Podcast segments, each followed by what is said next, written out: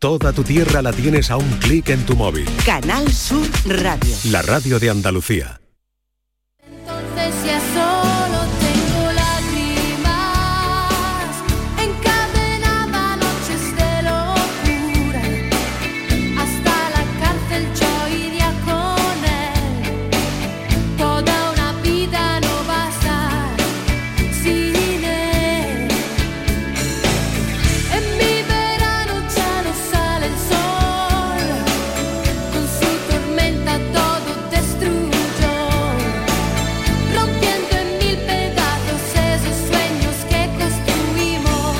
La mañana de Andalucía con Jesús Vigorra.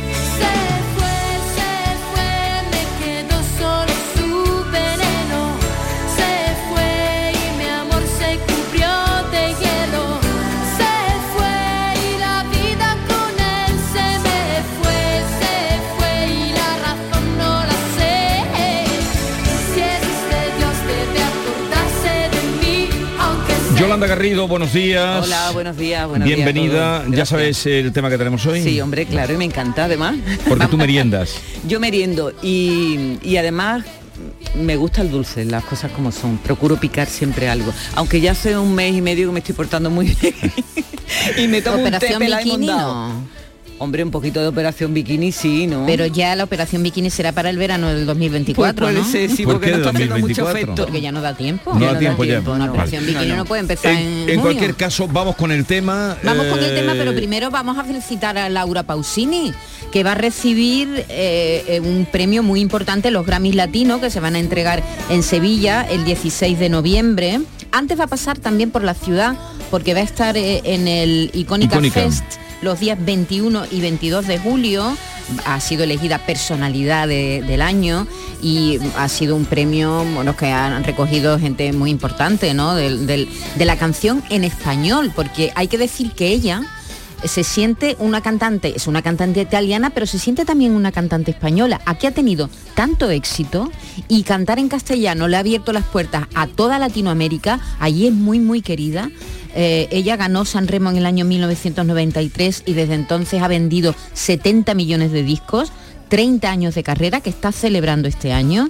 Así que enhorabuena Casi Laura nada. Pausini, nos quiere mucho y además en muy España ha tenido Y la mucho podrán ver este verano, Y la eh, eh, por aquí. en Icónica, ya digo, 21 y 22 de julio. Por eso está sonando hoy Laura Pausini al inicio del, del- nuestro tema del día. Y hoy nos preguntamos si se está perdiendo la merienda, Jesús. Hoy queremos hacer una encuesta que no va a tener ningún valor estadístico, claro, para que nuestros oyentes nos digan si en su casa se sigue manteniendo esa costumbre, la costumbre de comer algo así a media tarde, ¿no? Este refrigerio que se ingiere entre el almuerzo y la cena fue un invento romano. Como tantas otras cosas también. Los romanos lo- lo hicieron todo. Ellos lo llamaban merere, que significa merecer, y era una comida que se servía a los soldados a primera hora de la tarde como reconocimiento a los esfuerzos, supongo cuando habían tenido una batalla así exitosa. Bueno, no, ¿no? siempre estaban peleando, también tendrían días de... de, de asuntos propios. Los Mereres, que no me imaginamos siempre, no, no, en fin. luchando o entrenando, ¿no? Bueno, pues a media tarde a, lo- a los soldados romanos le daban el merere y, y de ahí ha derivado la palabra merienda. Los más mayorcitos merendábamos casi por obligación, nuestras madres nos, nos obligaban, ¿verdad? Niño, a merendar, merendar. Pero gastábamos mucha más energía que ahora. Eso es verdad. Y Merendábamos salíamos corriendo para, de la escuela para la merienda, Sí, como eh, locos. eh, bueno, sí, la escuela cuando íbamos por la tarde. Ahora hay muchos colegios eh, dan- tienen jornada solo de mañana. Pero ¿no? íbamos siempre, vamos, mi escuela fue toda mañana y tarde. Mañana y tarde, ¿no? Sí, yo también en la EGB iba mañana y tarde, sí, sí. Bueno, normalmente merendábamos pan y chocolate, ¿no? ¿Qué merendabas tú? Pan y chocolate. Pan y chocolate o, o pan con mantequilla que y se le echaba azúcar, O aceite. aceite o colacao también se le echaba. Hay gente que le echaba el pan colacao, ¿no? Eh, un vaso de leche. Después llegaron los bollos industriales rellenos de chocolate. Ahora sabemos, Jesús, ahora que está tan de moda la comida sana y nos preocupamos mucho, que esos bollos tenían 230 calorías. Los niños se metían del tirón en Pero ese hay quien lo sigue tomando, Sí, ¿eh? hay quien lo sigue tomando. 230 calorías de un tirón se metían. Sí, pero entonces no contábamos las calorías. Hoy queremos preguntar si en su casa se sigue merendando. ¿Qué merienda? ¿Qué merendaba cuando era pequeño? ¿Y sus hijos? ¿Ha cambiado, eh, ¿Han cambiado el bollicao por la tostada con aguacate? 670 940 200. Y esto lo habéis traído por, por lo que dijo el otro día mi amigo Arturo, ¿no? Bueno, el otro día fue un artículo que escribió ah, eh, Arturo hace un tiempo. Pérez Reverte hablamos. Sí, Arturo Pérez Reverte, en la que un poco, no es que se metiera, sino que decía algo así como que la- estaban demas- estábamos demasiado preocupados por la comida sana, ¿no? Y eso levantó mucha polémica en las redes sociales. Tú sabes que él todo lo que dice en, los artículos luego tiene mucha repercusión en las redes sociales. Y ha habido, pues, re- han replicado mucho hablando de la merienda. Hoy- de las madres talibanas, ¿no? Exactamente, Las, las madres talibanas de la talibanas. alimentación sana. Eso, eso. Y por eso lo hemos traído hoy aquí, para ver qué dicen nuestros oyentes, si ellos siguen merendando o no, o se toman el té a las 5. que meriendan o si le dan eh, la merienda a los niños. 670 940 200. Venga, cuéntenos, díganos porque así sabremos y nos enteraremos de los comportamientos sociales de nuestra audiencia. Hola, buenos días, Jesús Vigorrey equipo. Eh, pues en mi casa se sigue todavía merendando. Eh, mi niño tiene siete añitos y se infla a comer fruta para merendar. Nos juntamos los tres, mi mujer y yo. Yo muchas veces te- nos vamos a tomar un cafelito en los bares y hay que ver en Málaga, si te pasas por la, entre las 6 de la tarde y las 7, la cantidad de gente que hay merendando. Su pitufito, su cafelito. Así que yo no sé de dónde habrán realizado esos estudios, pero en Málaga desde luego nada de nada. Vamos, aquí, aquí se merienda, pero por todos los lados, vamos. Yo no sé. Venga, un saludo y gracias. La mañana de Andalucía. Este viernes en el Eurojackpot de la 11 por solo 2 euros hay un bote de 65 millones. Y tan tatara millonario porque con el Eurojackpot, el mega sorteo europeo de la 11, no solo te haces millonario tú, también tus hijos y los hijos de tus hijos y los hijos de los hijos de tus hijos. Compra ya tu Eurojackpot de la 11, que son 65 millones. Eurojackpot de la 11, millonario por los siglos de los siglos. A todos los que jugáis a la 11, bien jugado. Juega responsablemente y solo si eres mayor de edad. Canal Sur Radio, Sevilla. Dime, escúchame, ¿dónde quedamos para comer? Pues estuvimos el otro día en el barrio de Santa Cruz por salir por el centro y no veas cómo comimos en la hostería del Laurel. Te voy a dar una pinceladita. Una chacina en condiciones con un jamón bueno. La ensalada de tronco de bonito espectacular. Pescadito frito, pero bien frito. Las croquetas caseras del chef. Pero vamos, que lo tengo claro. Dentro de la hostería, tranquilos y bien atendidos de sevillanas maneras. pues ya me has liado. Voy a reservar en el 954 220295 que ya vamos tarde. Recuerda, Hostería del Laurel, Plaza de los Venerables, Barrio de Santa Cruz. Día del Socio en Isla Mágica. El 24 y 25 de junio visita Isla Mágica y disfruta de las ventajas para socios de la banda y familiares. La entrada se reduce a 10 euros para el socio y 20 euros para el acompañante. Promoción aplicable solo en la venta de entradas en taquilla. Recuerda, 24 y 25 de junio en Isla Mágica. Más información en lavanda.es. Supermercados Más está de aniversario. Celebramos nuestro 50 aniversario con un año entero de regalos y ofertas como el jamón cebo 50% raza ibérica Sierra de Codex a 115 euros la pieza de 8 kilos. Solo hasta el 29 de junio. Haz tu compra en Supermercados Más y participa en el gran premio final valorado en 25.000 euros. Consulta condiciones en nuestra web. Su compañera le ha acusado de trato vejatorio en el trabajo. ¿En el trabajo? Sí, casi nunca está. La nueva película de Leo Harlem. Muy gorda, la has debido de liar en la hacienda para que te trasladas aquí. Va a hacer tu trabajo te va a callar cualquier comentario machista, sexista, racista, homófobo, transfobo, gordófobo o discáfobo. ¿Estamos? Como no abre el lenguaje de signos, no. Una comedia políticamente incorrecta. Se la legua que eres un LG. ¿Perdona? HDMI. Como Dios manda. 2 de junio, solo en cines. No sé cómo no nos hemos extinguido todavía. La gente que más madruga, que viaja, que estudia, que trabaja, lo cuenta en La Mañana de Andalucía, el club de los primeros de Canal Sur Radio. Tenemos un número de WhatsApp para todos los que estéis despiertos desde bien temprano y queráis participar en el programa.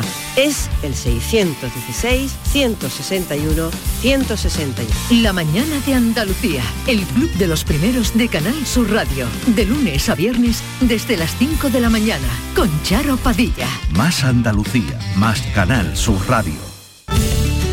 La Mañana de Andalucía con Jesús Vigorra. Hola, buenos días, compañeros.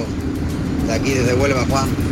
Pues yo no perdono la merienda ni un día, ni mi hijo tampoco. Eso es patrimonio de la humanidad. Un buen colacao con sus magdalenas, o un cafelito con dos donuts, una buena tostada. La merienda, claro que sí. siempre, que no se pierda.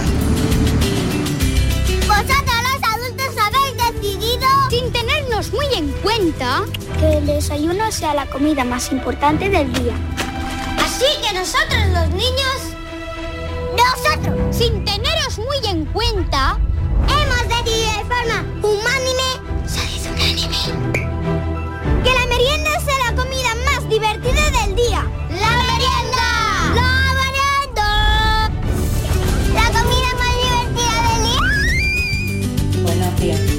Pues de lo que estáis hablando de la merienda, eh, yo cuando era chica merendábamos pan con aceite o pan con gras, pero a mi madre le gustaba el pan con aceite con aceituna. Eso le gustaba a ella. Venga, buenos días, despejado.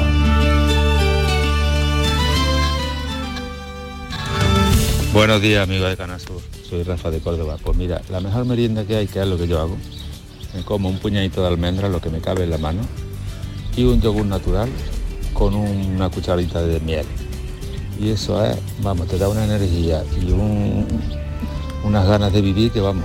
Así que recomiendo que lo haga la gente porque es eso es estupendo. Venga, buen día, hasta luego.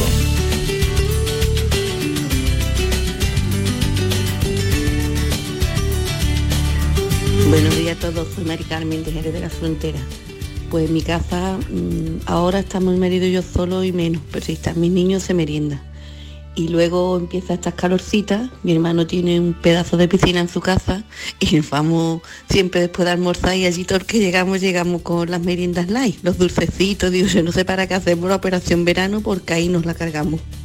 Pero vamos, es una bonita costumbre. Y mi padre, que está bastante mal, el pobre ya, le encanta comer churros y de vez en cuando lo llevamos por la tarde a merendar su churrito, que también es muy típico aquí en Jerez y hay muchos sitios donde los dan por la tarde.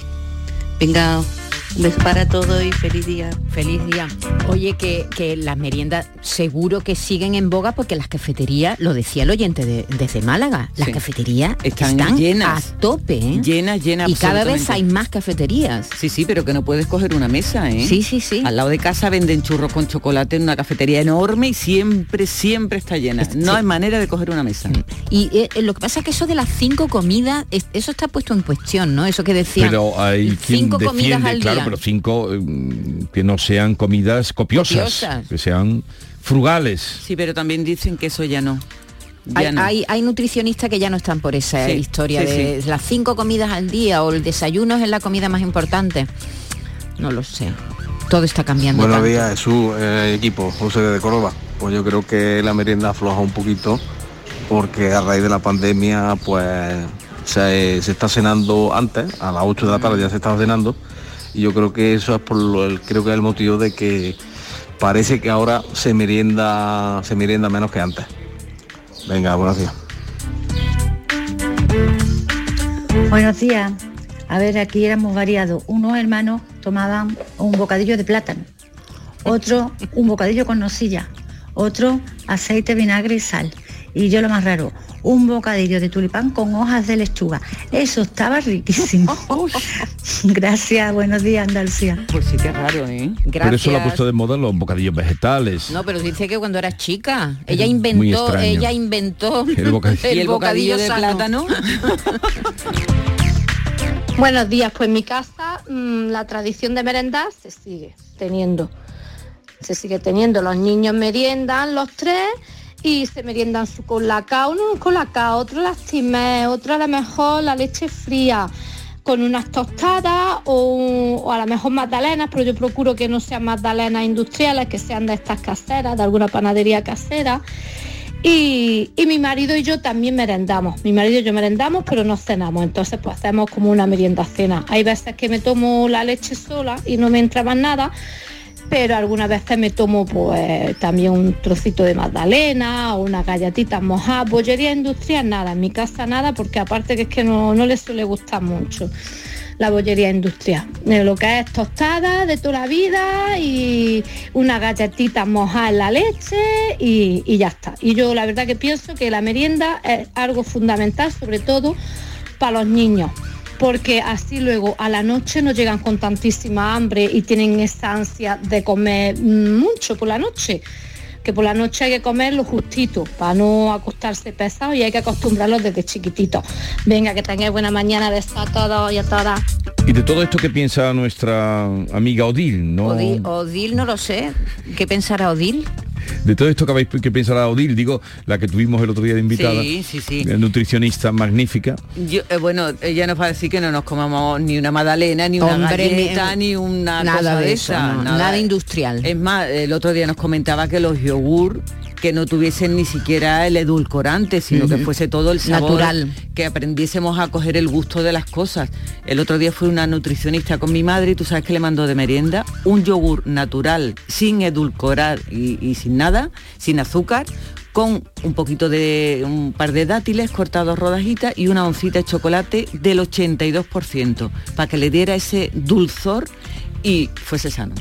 Ah, pero eso ella que quería adelgazar o cómo? Sí. Ah, una dieta de adelgazamiento. Sí. Un yogur con dátiles y chocolate. Del 82%. Pues no está mal, ¿no? Está bien, está, Está- bien. está Me apunto estupendo. yo a eso, ¿eh? Me Mientras ella crea que adelgaza, mientras ella crea que adelgaza. Buenos días, equipo. Eh, José Ángel Antequera, las cinco comidas sí, siempre. Eh, a media mañana una pieza de fruta y a media tarde otra pieza de fruta. Es la dieta perfecta para perder peso y mantenerse en forma y una dieta sana y equilibrada. Venga, buenos días. Buenos días. Pues mira, en mi caso, eh, yo como seis veces al día.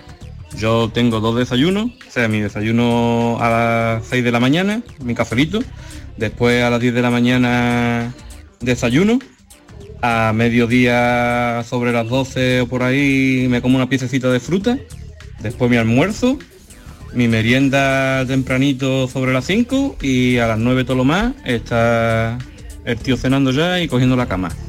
Venga, un saludo. Es que él, él hace algo que mm, a- a muchos amigos míos hacen también, el redesayuno. Sí. El, el Hombre, lo redesayuno. de redesayuno. redesayuno. Queda un poco... Sí, sí, sí. Es decir, la gente que desayuna se muy levanta a las pronto, 6 de la mañana, a las 10 tiene hambre, claro. Claro, gente que se normal. levanta muy pronto por la mañana y antes del almuerzo mm, pues Pica- toman algo, pica una fruta pican algo, algo, sí, bueno, sí. un- bueno, una fruta en el mejor de los casos. Pero os acordáis cuando nosotros éramos chicos era una barbaridad la- la- el bombardeo y ahora también, ¿eh? Ahora hay un bombardeo para que los niños coman galletas, coman cereales. Hay que- toda que, un- que hay toda la Una industria ahí. está volcada en hacer ese tipo de que todos los nutricionistas dicen que no es sano y que hay que tener mucho cuidado con, con eso pero hay pero nosotros eh, acordaros que no nos podíamos tomar solo un donut nos teníamos que tomar dos. No es decir que, que nos obligaban Que nos lo como- como- metían por los nos- ojos. era era Sí, una sí. barbaridad. Ahora es verdad que ah, hay muchos ah, alimentos de ese tipo bueno por llamarlo de alguna manera productos de ese de ese tipo que por ejemplo tienen menos grasas trans hay un poco de más cuidado, pero aún así todo el mundo dice que, que no. Que lo Sí, pero ahora los niños están sentados con la tablet Eso es la y en el ordenador y antes es no íbamos al patio sí. a pegar saltos. Esa Ahí es la gran, di- diferencia. la gran diferencia, sí. Hola, buenos días, David Ubrique. Pues en mi casa ya las meriendas típicas esas se han perdido ya. Pero a mí cuando chico me encantaba, yo tengo muy buenos recuerdos de esas meriendas porque nos comíamos mi hermano y yo galletas María con mantequilla. y eso estaba condensada. riquísimo. Aunque parezca que no pega, pero vamos, brutal. Y también el típico bocadillo con chocolate en él. Eso era una delicatessen, vamos. A mí eso me encantaba. Venga, que tengáis un buen día, muchas gracias. Claro, eso es lo que imitaba Pero el bollicao, ¿no? la- el pan las- con chocolate. Las galletas sobrepuestas. eh, La galleta María con mantequilla Eso- y leche condensada. Buenísima. No, yo lo de la leche condensada no sé, Oh, pero la pruébalo, galleta, pruébalo. la galleta con mantequilla es- es una exquisitez. Buenísima. Ahí me apunto. me Hola, encanta. buenos días desde Jerez. En mi casa la merienda va a ser causa de, de abandono de hogar. Los míos comen a las tres y media. Yo a las diez y media estoy acostada, pero claro, se vienen a merendar a las ocho y media, que les da de cenar a las diez. Cualquier día cojo las maletas y me voy. Ah, ¿qué dice? Va que va a todo ser tarde, motivo va de... todo tarde. Sí, en mi casa los, los- mis hijos sí, sí meriendan. Eh, esa parte dulce, ¿no? De, por la tarde no se, no lo perdonan. Yo mi café, eso no me puede faltar. Y a veces un pellizquito de algo, pero a mí me pierde la merienda en los kilos. Es lo que me da kilo. Entonces intento no pecar. Pero os acordáis las meriendas de galletas, galletas María, que no dejan de ser industriales, rellenas de mantequilla. Eso era la bomba. Y mi hijo se las tomaba mojada en colacao, eso sí. Eh, una a una y sacaba los paquetes. Claro, tiene 14 años. Y también era muy socorrido el mojar las galletitas en el colacao. Bueno, venga, buenos días. Me ha gustado lo que ha dicho la parte dulce de la tarde. Sí, Claro. ese- La parte dulce de la tarde. No, es un trocito y la gente, yo que soy un poco infantil también comiendo, me gusta, me gustan mucho las meriendas y los desayunos. Fíjate, más que el almuerzo y la cena. Que Sí. son como, sí, como, como comidas más serias. Yo ¿no? lo que más disfruto del día, si me das a elegir, es el desayuno. Un desayuno en un sitio tranquilo, leyendo la prensa sin prisa y si estoy al solito ya apaga y vámonos. eso Eres lo una disfruto. Hola, buenos días. Bueno, yo estoy a dieta y entonces pues yo como más que cuando no estaba a dieta. Eh, mi merienda hoy me toca mm, eh, un biscote y dos yogur desnatados, sin azúcar. Eh, esa es mi merienda. Buenos días, me llamo Lola. Hola Lola. Gracias, Lola. Que te vaya bien. Buenos días, amigos del Canal Sur. Pues mire, yo, mira, yo cuido tres niñas y tienen colegio, si no tienen colegio, tienen dos días colegio por la tarde y, y otros dos extraescolares. Y lo que hacemos es echarle frutitas y yogur de estos bebidos de caña de azúcar. Y, y eso es lo que las galletitas y eso pues se las dejan para el fin de semana y demás. Y luego en los colegios también los desayunos mm, piden que un día el día del bocadillo, otro día el día de la Sí. fruta, otro día si le dejan una galletita para así tengan una, una dieta variada y equilibrada. Buenos días. Cuando nosotros éramos chicos no se metían en lo que llevábamos no, a- no. al- en el colegio, podíamos llevar lo que nos diera la gana, Sí. que siempre eran bocadillos. Siempre eran bocadillos. Bocadillo sí. En y, nuestra época siempre y si tú llevabas una manzana, te- Ya después empezaron los pastelitos de pantera rosa y Sí, todas esas cosas, bueno, ¿te todo- acuerdas? toda esa cosa sí. tremenda. Pero el niño que iba con una manzana estaba como triste, ¿verdad? Sí, no, no, no veías niños con manzana. Estaba- se ponía como triste. José. A mí me encantaban los bocadillos de carne de membrillo. Eso era mi pasión, merenda eso. Hace tiempo que no me como uno y vamos, y ahora lo pienso y se me caen las lágrimas. Buenos días a todo el mundo. Esta tarde va a caer. La carne de Buenos días, Canazú. Pues en mi casa se merendaba mucho nocilla. Me acuerdo yo que compraba a mi madre unas latas que había de 5 kilos de nocilla en el Ecorú, ahí en Sevilla. 5 kilos. Y había que ponerla en invierno un poquito en la candela para que se derritiera porque eso era como una piedra. Pero los bocadillos de nocilla, uh, eso era una maravilla. Tiene un pareado. Buenos días a todos. A mí no me gusta merendar, pe- pero desde hace bastantes años. Pero mi mujer sí que, sí que los fines de semana sobre todo, sí que prepara la mesa, con, hace un bizcocho, a veces hace hasta un bizcocho, tostada, no sé qué. Siempre lía la de Dios Cristo. Y, y además pone la mesa con, una, con unos juegos de café que compra como antiguos, que los compra en los mercadillos. Que yo cuando los veo digo, pero ¿quién va a venir esta tarde a merendar? ¿Las reinas de Inglaterra? Así que mi, mi mujer sigue respetando esa tradición. Venga, un saludo. Claro, en mi pueblo, por ejemplo, se toma mucho el té a media tarde. En tu pueblo, ah, claro, Claro, por la proximidad. la, proximidad de la Gibraltar. proximidad de Gibraltar, claro. Entonces en mi casa es sagrado. Quieres un poquito té, eso se dice todas las tardes. Quieres, quieres y siempre está la tetera, la Lista. tetera lista. Sí, Pero sí, yo sí. estoy de acuerdo con esta mujer lo que hace, ese eh, eh, eso que El monta, rito, ¿no? ese rito y tal, uno se tiene que cuidar y se come por los ojos y si tú te lo pones atractivo lo disfrutas mucho más. Mm, y comes más también, guapa. No tiene por qué. Tú que estás a dieta. Lo saborea, lo Bien, saborea. eh, vamos a mm, recordar que eh, Manuel Carrasco, cuando estuvo aquí... en- Mañana y pasado. Mañana, mañana y pasado. Lo recordamos, pero vamos, lo debe tener todo vendido, ¿no? Sí, hombre, imagínate, ya hay cola, ya hay gente que está esperando desde hace un par de días en la puerta del estadio. Desde hace un par de días. Sí, sí, sí, hay gente que... Allí que- acampada. Acampada desde hace un par de días. Y Chavales... se toman la merienda allí. se toman la merienda, desayunan, cenan, se van turnando. Hay chavales que lo acompañan en la gira y a lo mejor se chupan 18 o 20 conciertos, lo que yo no sé de dónde sacan el dinero. Lo acompañan en los viajes. Es decir, que hay gente que es verdaderamente fanática. 140.000 personas Mañana nos, nos acercaremos y estaremos Va a más reunir pendientes. entre mañana y Va- pasado. entre mañana y pasado en el Estadio de la Cartuja. Bien. Es una barbaridad. Después de la merienda que hemos tenido, vamos a hablar, hoy es día y cita, como ustedes saben, los jueves, con Manuel Lozano Leiva, pero hoy vamos a hablar de su último libro, que lleva por título La hechicera, el gato y el demonio. De Zenón de Lea a Stephen Hawking, 12 experimentos imaginados que cambiaron la historia. Ahora hablaremos con él y también nos contará, por ahí empezaremos, qué pasó con el cohete ayer, el cohete, el cohete. ¿Qué pasó con el cohete? Segunda intentona que no funcionó.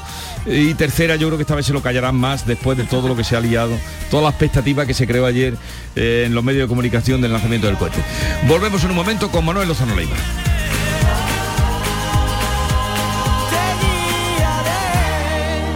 La mañana de Andalucía.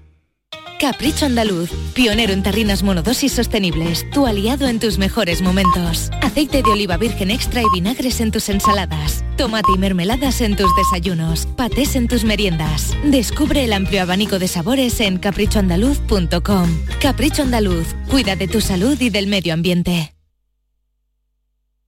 Sevilla. Canal Sur Radio. Si necesitas un electrodoméstico, ¿por qué pagar de más en grandes superficies? Ven y paga de menos en Tiendas El Golpecito. Tus primeras marcas al mejor precio y una selección de productos con pequeños daños estéticos con descuento adicional y tres años de garantía. Tiendas El Golpecito. Ahorra hasta el 50% en tus electrodomésticos. 954-100-193 y tiendaselgolpecito.es. Los frigoríficos del ahorro, los frigoríficos Nevir. Selección de frío o congelador, motor inverter para bajo consumo, enfriamiento rápido, silenciosos. Sí, sí, frigoríficos Nevir. En blanco o inox, puertas reversibles. Ya lo hemos dicho, somos los frigoríficos del ahorro. Nevir, en las mejores tiendas.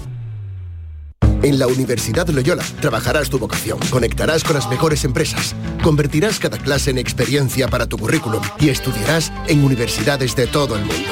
En Loyola el talento que tienes se hará mucho más real. Inscríbete a nuestras pruebas de admisión en uloyola.es. Universidad Loyola. We are talent.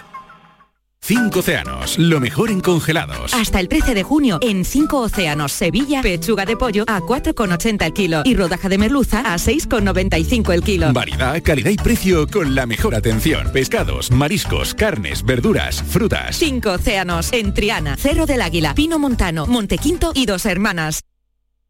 En Canal Sur Radio, por tu salud, responde siempre a tus dudas. Hoy dedicamos el programa a la salud bucodental y a conocer cómo puede afectar a nuestra salud general y cómo se convierte también en una manera de detectar precozmente algunas enfermedades. Lo hacemos con los mejores especialistas y con tu participación en directo. Envíanos tus consultas desde ya en una nota de voz al 616-135-135.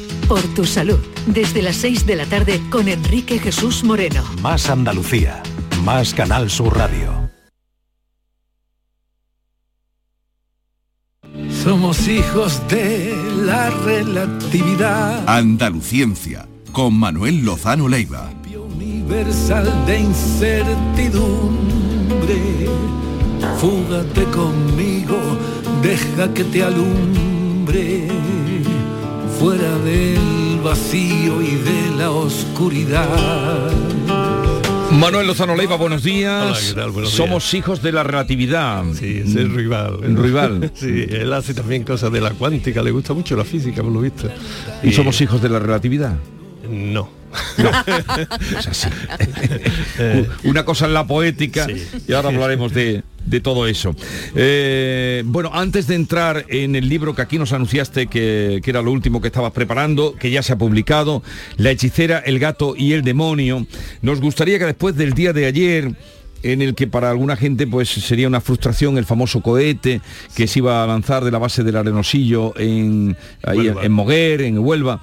Eh, después de todo lo que se anunció, mm, no se, no se lanzó el cohete. Bueno, esto lo que quiero decir es que entiendo que hubiera mucha expectativa porque la verdad es que eh, este lanzamiento tiene muchas eh, mucha novedad y para los españoles es bastante bueno, ¿no? Porque está hecho todo aquí. Uno puede imaginar que la tecnología que hay detrás de un cohete, pues como estamos acostumbrados a los cohetes de feria y todo eso, y que se basan, por cierto, en el mismo principio, ¿no? Pero que esto no es un cohete de feria, ¿eh? esto lleva una tecnología eh, extraordinariamente sofisticada y este es el primero que se lanza. Recordar que el de Elon Musk, el de SpaceX, este falló y explotó. Y ni siquiera se lo tomaron a mal, porque forma parte de... Hay que tener incluso cuidado de que si no hay ningún fallo, eh, se, se preocupa bastante los ingenieros, ¿eh? se preocupa bastante cuando no hay ningún fallo, porque pueden ser fallos latentes que den la cara después y no... O sea que mientras más puedan afinar antes del primer lanzamiento es mucho mejor. Y además hay que tener en cuenta que la meteorología que influye mucho y no es necesariamente que también la meteorología que estamos acostumbrados nosotros en superficie, que es la Sí. que estamos, nos Sí, la afecta que a nosotros- la vida diaria, sino que esto llega a 80 kilómetros. 80 kilómetros en horizontal es muy poco, es de aquí a Jerez. ¿no? Pero en vertical eh, hay que vencer muchas fuerzas, la atmósfera cambia de densidad, cambia de temperatura, hay muchos cambios ahí arriba y por lo tanto si la prudencia exige que se pare, eh, aunque haya provocado frustración Sí. en los medios y expectativa y todo eso, no hay que temer nada Que no- porque es normal. ¿eh? No, no es una señal de, de- de fracaso. No, en absoluto, para nada. Vamos a hablar... Ahora, ahora hay que buscar otra ventana de oportunidad, Claro, ¿no? claro. Porque además se tienen que poner de acuerdo con el Ministerio de Defensa, Jesús, porque hay que suspender el tráfico aéreo en la, en la, en la zona para lanzar el cohete, con lo cual hay que, bueno, que no es tan fácil decidir mañana pasado, ¿no? Y el marítimo. Claro, que, claro, Hay que porque tener mucho cuidado porque este de, de va a caer que en el mar y luego se, va a Sí, recuperar, se ¿no? recupera, en principio. Eh, vamos a hablar de la hechicera, el gato y el demonio, de Zenón de Lea a Stephen Hawking, dos experimentos imaginados que cambiaron la historia. Último libro de Manuel Lozano Leiva, está publicado en la editorial Debate y vendría a ser la segunda parte de aquel libro anterior que era de Arquímedes a Einstein, los 10 experimentos más bellos de la física. Sí, efectivamente. ¿Y qué diferencia ah, habría entre los más bellos y los imaginados? Sí, bueno, pues que aquellos experimentos se realizaron y además fue un producto de una encuesta que hicieron en, en Stony Brook, en la Universidad de Nueva York, eh, el Departamento de Filosofía, entre los físicos y que votaban a ver cuáles pensaban que habían sido los 10 experimentos de verdad a los más bellos de la historia. ¿no? Entonces pues salió en el New York Times y después en todos los periódicos y me dijeron que por qué no describía esos 10 experimentos. Entonces los describí, hice el librito y fue un éxito, mm, creo que de los de los éxitos más grandes que has tenido. tenido en- en los libros. Bueno, uno de ellos, ¿no? Sí. Y, y es porque, eh, y por eso tengo la intención con este libro, eh, es porque lo han utilizado muchísimo los profesores de, de física y las profesoras. Parece que más las profesoras que los profesores, no sé por qué, pero ha habido encuestas en ese sentido de la editorial y demás, y parece que los chavales pues se lo han pasado bien, han, de- han entendido esos 10 experimentos. Tú, tú te refieres a los, Ah. a los profesores y a las profesoras, Sí, ¿verdad? En tu sí. libro, en este Claro, también, y y, y- entonces- y- y apelas a ellos directamente. Claro, ¿no? entonces eh, la editorial y bueno, a mí también, a ver por qué no haces otro. He tardado 20 años ¿eh? en hacerlo porque me he metido en otros proyectos. ¿no? Y la idea, entonces estos 10 no son productos, estos 12, 12. no son productos de de una encuesta ni nada de eso, sino que son por mi elección personal, por mi gusto, porque me ha dado por ahí, ¿no? Y lo que pretendo es eh, esos experimentos es contradictorio, ¿no? Sí, experimento, e experimento e imaginado. imaginado, claro. Bueno, pues eh, son, eh, fijaros que las profesoras, vamos a decirlo así, ¿no? O los profesores de física están continuamente haciendo metáforas en clase. Pues mirar, esto es como si, y eh, no, imaginar que Lo que haces tú aquí con nosotros, Manuel, ¿no? para que lo entendamos todo. ¿no? Claro, entonces eh, se me ocurrió eh, hacer estos experimentos imaginados que, que han sido una revolución en la física sobre todo, ¿no? pero también en la ciencia. Y además lo he querido hacer de- de- para que sirva mucho de debate en, la- en las aulas. ¿no? Que por supuesto cualquier persona curiosa, eh, me parece que David el otro día y tú también, Jesús, cuando lo abristeis y visteis fórmulas. Yo dije, hay muchas fórmulas aquí. No, no hay, no hay muchas fórmulas. Hay, fórmulas. Hay fórmulas en la relatividad especial, ya que estábamos con rival, y en la relatividad general. Pero eh, son, y eso sí que me ha costado bastante trabajo, ¿eh? tratar de explicar la relatividad, teoría de relatividad especial y general y un poco de mecánica cuántica con las cuatro reglas y el teorema de Pitágoras, que eso nos lo enseñaron a todos en la escuela, ¿eh? que, que, hay que hacer muy poco esfuerzo y solo esos dos capítulos tienen, tres capítulos tienen alguna fórmula, pero basadas nada más que suma, resta, multiplicación, división, algo de quebrados y el teorema de Pitágoras, así que todo el mundo puede seguir. Sí. Y también lo que hice es que para que os deis cuenta de la profundidad que tienen estos experimentos imaginados, es que yo tengo muchos amigos ¿no? en, en, la ciencia en general y en la física en particular. Le mandé cada capítulo a un especialista de física catedráticos y sí. profesores de investigación. ¿no? Y a cada uno para que me lo revisaran y me lo criticaran y tal sabéis que con todo se ha discutido porque porque todo muy, muy teórico no todo, muy teórico en claro. el plano mental. Claro mental solo porque y, y, entonces hemos discutido todo pero he recogido cosas de ellos no sí. muchas pero las he recogido. Entonces si queda algún error que lo sabrá o producto de discusión entre los profesores que sepan que está muy discutido por 12 12 catedráticos y profesores de investigación. Y aún así seguramente encontrarán algún alguna cosa discutible. Eh, si el experimento es algo que se tiene que experimentar, como sí. la misma palabra dice, un científico con una idea que ha imaginado, un experimento imaginado, ¿es también un experimento? Sí. Porque sí. aquí hay algunos que no se han realizado. Hay algunos que no se han realizado porque no ha hecho falta realizarlos pero la física y las ciencias, toda la ciencia, ¿no? Al final tiene que estar confirmada por un experimento. Lo que ocurre es que si tenemos el de Zenón de Elea, sí. de Aquiles con la tortuga, no ha hecho falta que corran en una carrera la tortuga y Aquiles porque se sabe que, sin embargo, al plantear ese experimento, es decir, imaginar a Aquiles que desafía a una sí. tortuga sí. y tal. Vamos a recordar ese experimento sí, cómo es. Pues es muy fácil, es que le dice Zenón de Lea eh, lo que hacía era eh, lo que se llama las aporías. ¿no? Las aporías eran una, un, unos posibles experimentos que contradecían la razón, que no se entendían. Y él decía, vamos a ver, suponer por ejemplo, el de las flechas, bueno, si queréis, yo el que elijo es el de... De la tortuga, Aquiles. ¿no? Hablar de la tortuga. Entonces, dice una carrera entre el campeón, Aquiles, y una tortuga. Si esto se lleva a cabo, eh, Aquiles nunca alcanzará a la tortuga. Eh, todo el mundo, eh, por favor. y bueno, se, se, lo proponen a Aquiles y dice, no, pero Aquiles, cuando le propongamos la carrera esta, va a pedir que se le dé una ventaja a, a la, la tortuga. tortuga. y que salga antes y él ya eh, saldrá. Entonces Zenón dice, cuidado, porque para que Aquiles alcance a la tortuga, antes tiene que recorrer la mitad del espacio que lo separa. Pero antes de alcanzar esa mitad de, del espacio, tiene que alcanzar la mitad de la mitad. Antes tendrá que llegar a la mitad de la mitad de la mitad. Y si eso se hace infinitamente, infinitas veces, sí. Aquiles no se mueve, no se puede mover. Claro, si tiene que llegar a la mitad, a la mitad, a la mitad, infinitas veces la mitad, al final se queda quieto. ¿no? ¿Y gana Obvio, la tortuga? Nunca jamás la alcanza porque no se puede mover. Entonces, claro, uno dice, bueno, ¿dónde está, ¿Dónde está el misterio? ¿Dónde está el misterio?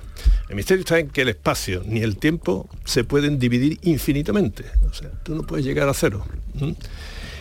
Las consecuencias que ha tenido esto eh, son tremendas, porque uno dice, bueno, pues a, algo tiene que haber que sea lo más pequeño. Bueno, yo aquí lo he puesto algunas veces, mira, la fortuna de Bill Gates, creo que la he puesto alguna vez, la fortuna de Bill Gates es, es inmensa, pero mmm, tiene que ser proporcional al centavo de dólar o de euro, lo que sea. O sea que hay una idea que no se puede dividir, que es el, el céntimo, ¿no? por ejemplo, mm. en este caso. Arquímedes lo que hace es que yo soy un, un, fanático de Arquímedes, ¿no? Es decir, bueno, la arena de la playa, ¿cuántos granos de arena hay? Y eh, encuentra un método para decir cuántos granos de arena hay en una playa, ¿eh? que son muchísimos, sí. pero, pero no infinitos. Bueno, pues eso hoy día, todos los cálculos por elementos finitos y todos los cálculos que, se hacen aquí, eh, por ejemplo, para los cohetes y todo, todo esto está basado en el hecho, y por supuesto la existencia de los átomos, está basado en el hecho de que había que responder de alguna manera a la paradoja o al experimento imaginado de Zenón de Elea, porque si alcanzaba la tortuga, pero porque no se puede dividir el espacio infinitamente. Hay una unidad básica que pueden ser los átomos, puede ser la escala de Planck, en fin, otras cosas. es lo que, ahí. pretende demostrar eh, que el pretende experimento. demostrar. Hablas de que tu admiración por Arquímedes, pero mm, ¿qué tienes tú en contra de Aristóteles? Pues justo porque me gusta Arquímedes, porque son absolutamente contradictorios. Aristóteles lo que Porque tú hace... dices que, eh, que hace muy buenas preguntas.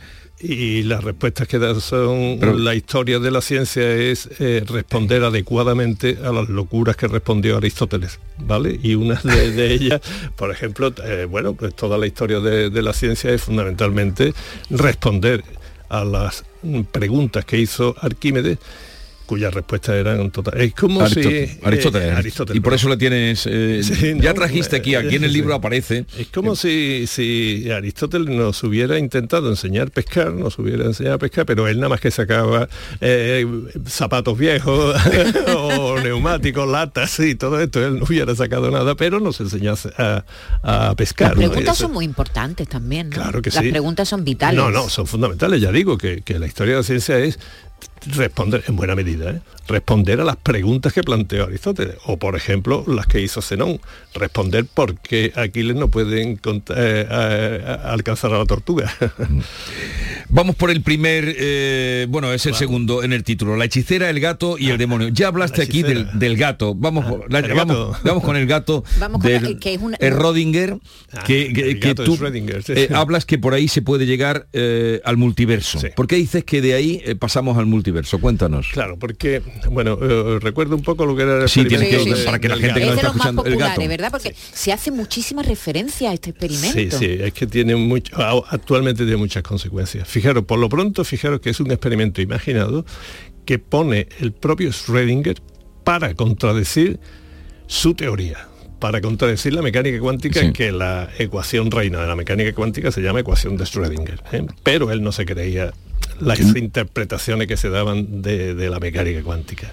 Y entonces, eh, para demostrar eso, y además tenía amigotes que tampoco, como Einstein, por ejemplo, que no encontraban que aquello estuviera bien interpretado. Y había otros, toda la escuela de Copenhague, Sí. Bohr y demás, que sí que mantenían que aquello era una interpretación.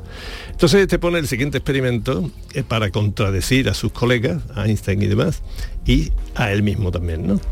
Y es una, ca- una caja totalmente encerrada, herméticamente cerrada, en la que hay un gato y un mecanismo perverso que es una muestra radioactiva que simplemente lo único que tiene es la probabilidad de que en media hora se desintegre Sí. o no. Y si se desintegra, libera un martillo que se cae sobre una ampolla de veneno. De veneno. Y eh, el veneno pues mata al gato, si ocurre esto. Entonces, dice Schrödinger, "Mm, el gato en media hora vamos a abrir la caja. Y podemos encontrarnos que el gato o está vivo o está muerto, porque como es un proceso estadístico, el- lo único que tenemos es la probabilidad de que eso se desintegre en media hora, pues o está vivo o está muerto. Y conclusión, si no somos capaces de predecir si el gato está vivo o está muerto, la mecánica cuántica no es tan predictiva como la mecánica clásica, como la física total, porque tú no necesitas eh, mirar a la luna para saber que está ahí. Porque tú tienes unas ecuaciones de Newton, las clásicas, que te Mm. describe la luna y no hace falta que esta noche mires la luna porque como las consultas, tú Aunque sabes haya, que la luna aunque está haya ahí. nubes, ¿no? Y no la Aunque vea, no- está no ahí. la ahí, ahí va a estar, ¿eh? porque cumple las leyes. Por lo tanto, la mecánica cuántica, si no sabe cómo está el gato, es que no es capaz de describir la realidad. Entonces eh, los de Copenhague dicen, nah, nah, no. El gato y la naturaleza, hasta que no la observas, tú no sabes lo que es. Lo que no puedes confundir son cuerpos macroscópicos, el gato o la luna, con algo cuántico que es la desintegración de las partículas, que es el mecanismo que le abre. ¿no? Bueno, pues entonces te responden Einstein y Schrödinger y demás. Bueno, pues entonces me da igual lo que digas. Entonces no podemos averiguar cómo está como no observemos. Y decía, exactamente, eso es lo que ocurre. O sea que si tú quieres describir matemáticamente eso, el gato está vivo y muerto a la vez. Y tú no puedes decir nada sobre eso, a menos que abras la caja. Y, y ha- hagas la observación. y hagas la observación. Y sí, pero eso significa que tú al observar alteras la naturaleza. Bueno, ya empieza una discusión aquí. ¿Y por, y por qué, se, y por absolutamente qué se, tremenda. hay tanta, se recurre tanto Ahora al te gato? voy, a, te voy a explicar, porque después ya empiezan a decir, bueno, pero ¿y qué es lo que pasa si el que va a abrir la caja está metido dentro de otra caja y esa caja no... Bueno, ya a partir de aquí la interpretación del gato de Redinger es tremenda. El problema, y por lo que ahora está tan actual, es que, eh, bueno, ya todo el mundo en, en la física estamos a favor de la interpretación de Copenhague, es decir, que el gato está vivo y muerto a la vez. ¿eh? Y por lo tanto, que no podemos decir a escala microscópica cómo es la naturaleza si no lo observamos. Y la mecánica cuántica lo que te da es la probabilidad de que obtengas un cierto resultado, pero no cómo es. Einstein decía, "Ah, pero eso no se sabe porque no sabemos, hay un montón de variables ocultas, esto es muy fácil tiras una moneda al aire y nada más que puede salir cara o cruz. ¿Vale? 50% gato vivo, gato muerto. Pero ¿en qué estadio está cuando está volando por el aire antes de llegar al suelo o a la palma de la mano? Entonces es una superposición de cara y cruz. Algo así. Entonces decía Einstein, no, no, no, no, eso lo que pasa es que eh, solo podemos saber que hay un 50% de que salga cara y que salga cruz porque no sabemos el impulso exacto que le hemos dado, el rozamiento de la moneda con la mano, la resistencia con el aire, porque si supiéramos todo eso, eh, prediríamos perfectamente lo pasar. que va a salir. Y todo eso lo que no son es, es variables ocultas. Todo esto dijeron, nada, nada, el gato está vivo está muerto a la vez. Entonces, eh, eh, ya mucho más tarde, con todo este lío del gato de Schrödinger, se empezaron a plantear la posibilidad de universos paralelos. Y esto, eh, esto es lo que ahora está así, eh, porque esto conmueve bastante a la gente. ¿no? Decían, mm, no, el gato lo que le pasa es que está vivo o muerto en este universo, que es en el que estamos viendo. Pero inmediatamente que hacemos la observación se abre otro universo automáticamente en el que el gato está a lo contrario. Porque todas las leyes de la física se cumplen si el gato está vivo tanto como si está muerto. ¿Me explico lo que quiero decir? Eh, claro, esto, imaginaros lo que, lo que desata esto, ¿no? De Sí. que haya universos paralelos. Dice, Entonces, ya se llega a la película interestelar, se llega a muchas cosas de estas, ¿no? En que dice, bueno, y cuando muere un ser querido, eh, no existe la posibilidad de que eh, él, ese ser querido, vivo, eh, cumple todas las leyes de la física. Eh, puede que se haya abierto un nuevo universo en donde siga y se, y se cumple todo. Lo único que está, a diferencia de la película interestelar, es la imposibilidad de conexión causal. O sea, que, que Los esa- paralelos no, Mm. lo- no- Eh, los- son paralelos pero incomunicados. que, que se está empezando a discutir. ¿eh?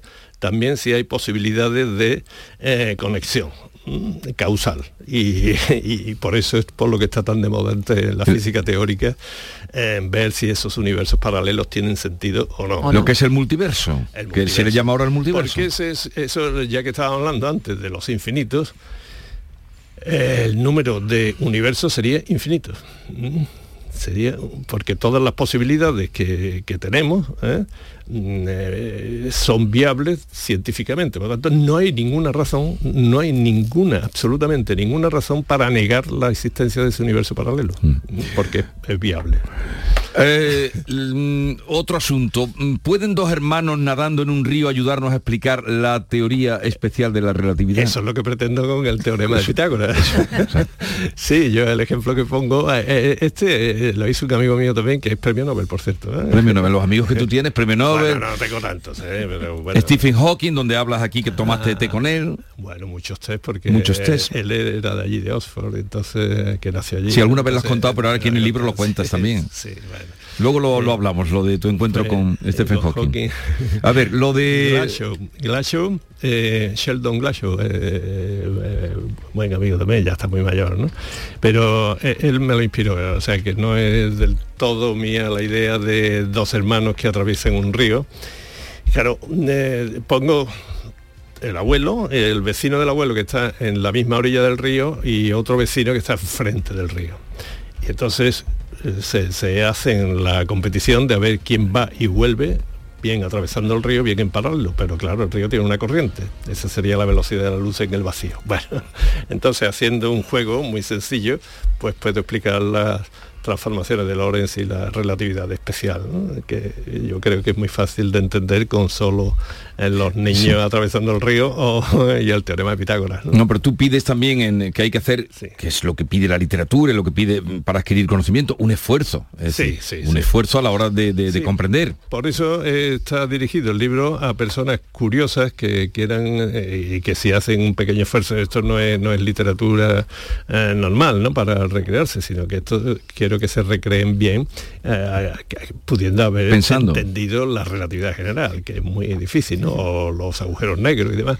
Pero también, como decía antes, para que se utilice en las aulas de, de- de- de, eh, física elemental ¿no? en los institutos y puedan entender los chavales lo que es la mecánica, darle un instrumento a los profesores para que debatan y ellos modifiquen lo que quieran en cuanto a... Bueno, el gato ya lo hemos dicho y además es muy Sí. conocido. Eh, ¿Quién era la hechicera? Uy, la hechicera, la hechicera era la madre de Kepler. Kepler fue un, un astrónomo, era astrólogo, ¿eh? o sea que, que lo de Kepler está todo metido porque era la única manera que tenían de vivir, eh, eh, haciendo predicciones y demás, que lo mismo que el, el chaval de la hormiga y esta que llovía, tú Sí. dices una predicción y si sale, pues... te- Por te- cierto, te- ha salido, ¿eh? Sí, claro. te- te- te- bueno, el mira, chaval de las hormigas. Sí, sí, yo te digo Le habéis que dado el- mucha caña, pero ha yo ahora mismo te digo que la próxima Bonoloto va a terminar en 7, porque yo tengo una conexión con el futuro. ¿eh? Entonces, bueno, si salen 7, pues ya está. Demostrado. si no sale otro, ni, me- ni, ni te vas a acordar que lo he dicho. Eso sí, después de tantos meses de lluvia, uno dice que, que bueno, el caso es que la hechicera era, eh, Kepler era un físico a- a- alemán, eh, esto es interesante, ¿no? Porque era alemán y estaba en plena caza de brujas. ¿no? La Inquisición española era una crueldad, no voy a hablar bien de la Inquisición española, pero era muy puntillosa y seguía cruelmente, pero seguía los pasos y la legislación para ello, pero la caza de brujas era horrible. Entonces, eh, Kepler eh, tenía una madre que era herborista que, y el padre mercenario que estaba por allí y murió, entonces no se daban ni el parte a la familia que había muerto. ¿no? Y esa mujer eh, pues se dedicaba a, hacer hierbas y mejunjes y, y demás, ¿no? Porque los médicos entonces era lo primero que había que evitar cuando uno caía enfermo, ¿no? O sea, una prescripción médica era horrible. Se fiaban más de, de las... Bueno, el caso es que eh, Kepler, para sus leyes, después de hacer mucha astrología y demás, quiso ser, porque en el fondo era astrónomo, era muy buen astrónomo, el padre, quería defender el copernicanismo, es decir, que el Sol estuviera en el centro del sistema. Pero sabía que aquello era una herejía y que mm, le podían, ya, ya habían matado, ya habían quemado a una tía suya, ¿eh? como bruja. Ya la habían quemado. Y su madre era herboristera y así. Entonces este tenía miedo de publicar sus tres leyes, que son las leyes que son actuales, ¿no? del movimiento de los planetas, y como le daba miedo publicar aquello, lo que hizo fue para defender el copernicanismo imaginarse una novela, una novelita que se llama Somnium, el sueño. Y, es un sueño en el que él va a la luna y desde la luna observa a todo el sistema solar defendiendo a Copérnico y además procura que eso se publique una vez que él haya muerto, porque le daba mucho miedo a eso. El problema es cómo se llega a la luna. Y entonces se le ocurre que lo transporta una bruja. En una escoba, en ¿o una escoba, sí, más, más o menos. Entonces que era su madre, ¿no? Sí. Entonces, aquello después fue la novelita, él, él no la publicó, pero se la comentaba Sí. con todo el mundo, ¿no? Y la novela tiene muchas más notas, muchas más referencias que el contenido de la novela. No sé si el Somnio tiene, se puede leer en 20 minutos, ¿no? Eso Sí. está en internet, Somnium se llama. Y las notas tiene 200 y pico notas, que es donde explica toda Todo la el- física del sistema planetario. Hasta que llegó eso a quien llegó, ¿no? Y entonces lo primero que hicieron fue detener a la madre Sí. y la sometieron, claro, la sometieron a torturas y porque la madre había sido la bruja que había Que llevado, había llevado al otro lado. A Kepler a la luna. a la luna. Y entonces al final él, que era, tenía ya mucho prestigio como astrónomo real y demás, puso mucho dinero y a la madre lograron liberarla pero a los seis meses de la liberación murió a causa de las torturas que le habían infligido. Bueno, eh, La hechicera, el gato y el demonio, donde hay física, matemática, pero también historias que se pueden disfrutar poniendo un poquito de... Muy pocas de- matemáticas, no me asustes. Y muy, muy sencilla. Eh, eh, está publicado en debate y es de Manuel Lozano Leiva. Hoy hemos eh, pues sí, alumbrado algo para que ustedes entren en este libro, eh, los experimentos imaginados que cambiaron la historia. Manolo, hasta la semana que viene. Gracias, Dios.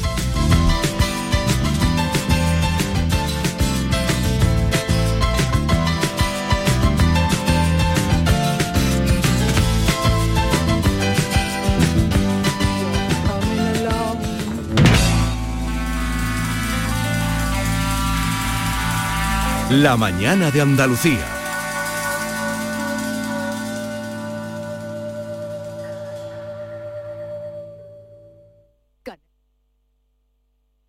Canal Sur Radio. Si tu hijo tiene problemas con los estudios, no se centra, no consigue rendir o no es capaz de organizarse, es muy probable que tenga un trastorno por déficit de atención. El neuropediatra y su equipo pueden darte las respuestas que necesitas y poner solución a tus problemas aquí y ahora. ¿A qué esperas? Más información en elneuropediatra.es. Si estás cansado ya de tanto pagar entre gasolina, luz y ahora el tope del gas, venga, corre y llámame, que no hay tiempo que perder, nuestro petróleo es el sol y lo tienen que saber. Placas fotovoltaicas Dimarsa. Infórmate en el 955 12 13 12 o en dimarsa.es. ¿Quieres venir a un campamento diferente este verano? En el Acuario de Sevilla vivirás la aventura de salvar al pez guitarra, formando parte del equipo de los guitarrones rebeldes. El Océano de Sevilla cuenta contigo. Conviértete en un auténtico biólogo y ayúdanos a cuidar del mar. Infórmate en Acuario Sevilla.